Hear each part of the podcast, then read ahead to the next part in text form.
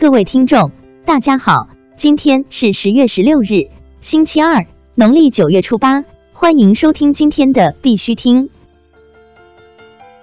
头条新闻。苹果联合创始人成为区块链风投基金联合创始人。据 Cointelegraph 援引 Verdict 周一的报道。苹果联合创始人 Steve Wozniak 宣布成为最近推出的专注于区块链技术的风险投资基金 EQUI Global 的联合创始人。据报道，其 Equi Tokens 基础设施基于以太坊区块链。EQUI Global 将面向那些通过在 Equi Token 上投资、专注于风险投资基金的复杂投资者。EQUI Global 百分之八十的投资将投入科技公司，其余将投资于房地产和艺术等其他领域。互金会汇报上半年代币发行、融资交易等活动的监测情况。据互金会十月十五日官方消息，九月二十日，中国互联网金融协会统计分析专业委员会在京召开二零一八年第二次工作会议。协会统计分析部向专委会汇报了上半年监测系统建设进展及统计制度执行情况，重点包括配合开展对涉嫌违法违规金融宣传广告、代币发行、融资交易等活动的监测，与司法数据部门达成合作协议，将失信被执行人情况纳入协会统计监测系统等。国内新闻。香港证监会主席表示，需要更强大的加密货币交易监管框架。据 Bitcoinist 报道，香港证监会主席唐家成在接受南华早报的采访时表示，香港需要一个更强大的加密货币交易监管框架。唐家成认为，对这些交易平台实施全面禁止并不一定是正确的方法。有效的监管环境要求延伸证监会的授权。以涵盖新兴的数字资产类别。据他介绍，该监管机构的职权范围仅涵盖证券。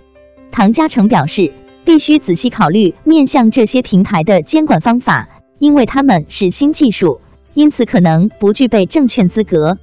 需要了解是否可以以及如何可以将这些平台监管到与许可交易场所相当的标准，同时确保投资者的利益得到保护。据悉。唐家成将于本周五退任香港证监会主席。索尼将区块链技术应用于音乐领域。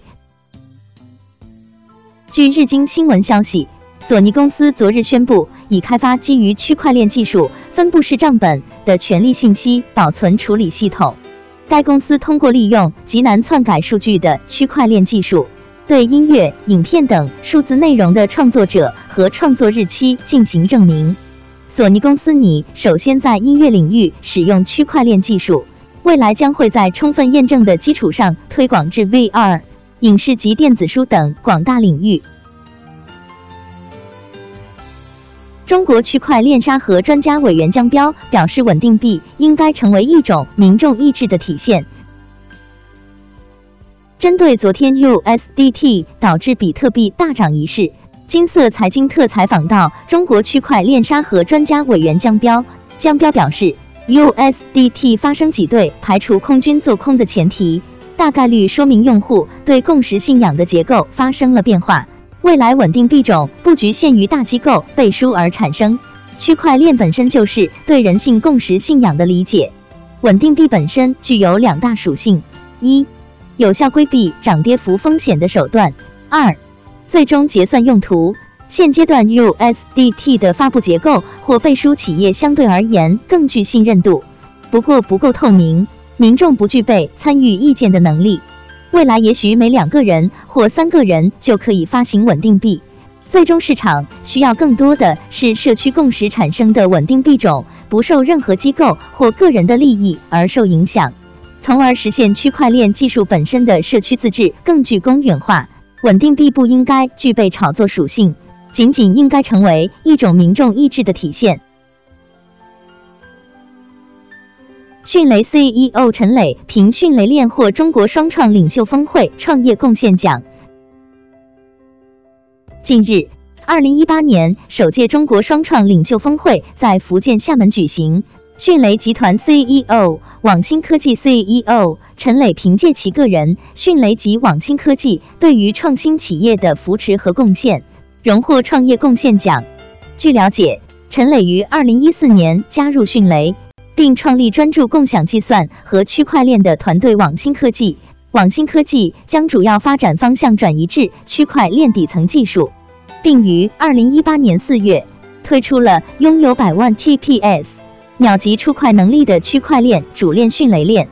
此前陈雷有关区块链发出，不要把区块链放在实验室里，而是应用到实际当中。区块链给了中国一个超越美国的机会等的思考。他表示，每一位踏踏实实做事的区块链人都不应该被辜负。姚前正式出任中正登党委副书记、总经理。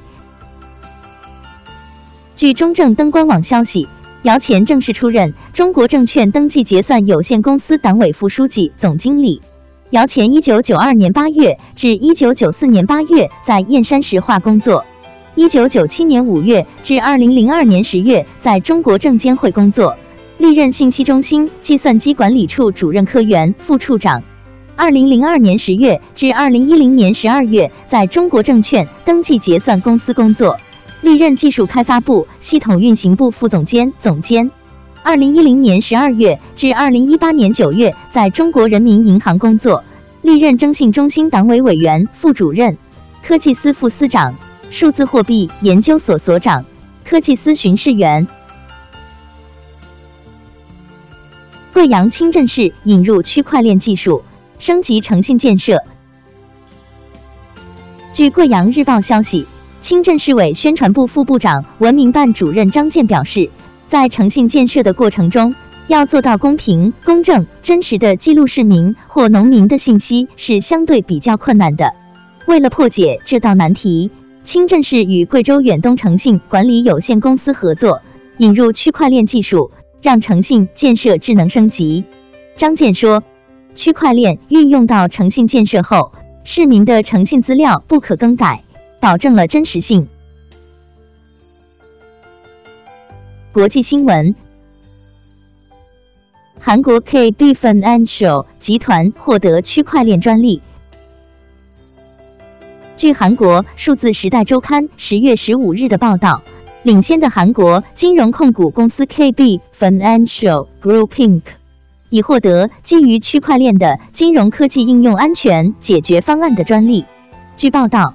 KB Financial 拥有超过三千四百二十亿美元的管理资产，并拥有多家海外和国内子公司，其中包括该国最大的银行 KB 国民银行。巴布亚新几内亚发布主权数字货币研发计划，作为亚太经合组织的重要议程之一。太平洋区块链论坛十月十二日上周五在巴布亚新几内亚首都莫尔兹比港举行，来自亚太经合组织的成员国代表以及主办国巴布亚新几内亚的政府官员与会。巴新国库部常务秘书长戴瑞维勒先生发表了演讲，并发布了巴布亚新几内亚政府将区块链技术应用于主权数字货币研发的计划。戴瑞维勒认为。区块链技术将是数字经济发展转型的最重要加速器之一。政府将积极与国际优秀科研团体合作，推进区块链科技的研究和应用。异能链基金会已于二零一八年一月与巴布亚新几内亚国库部达成战略合作关系，为巴新政府提供区块链技术应用和主权数字货币的研发服务。印度互联网和移动协会成立区块链委员会。据 CoinCryptorama 消息，为了让区块链技术发挥促进该国新经济、创造就业的潜力，印度互联网和移动协会成立了一个区块链委员会。该组织将与政府、行业和初创企业合作开发生态系统，重点关注所有利益相关者之间的对话，并通过区块链的使用来建立参与式经济。富达投资为机构投资者推出加密货币平台。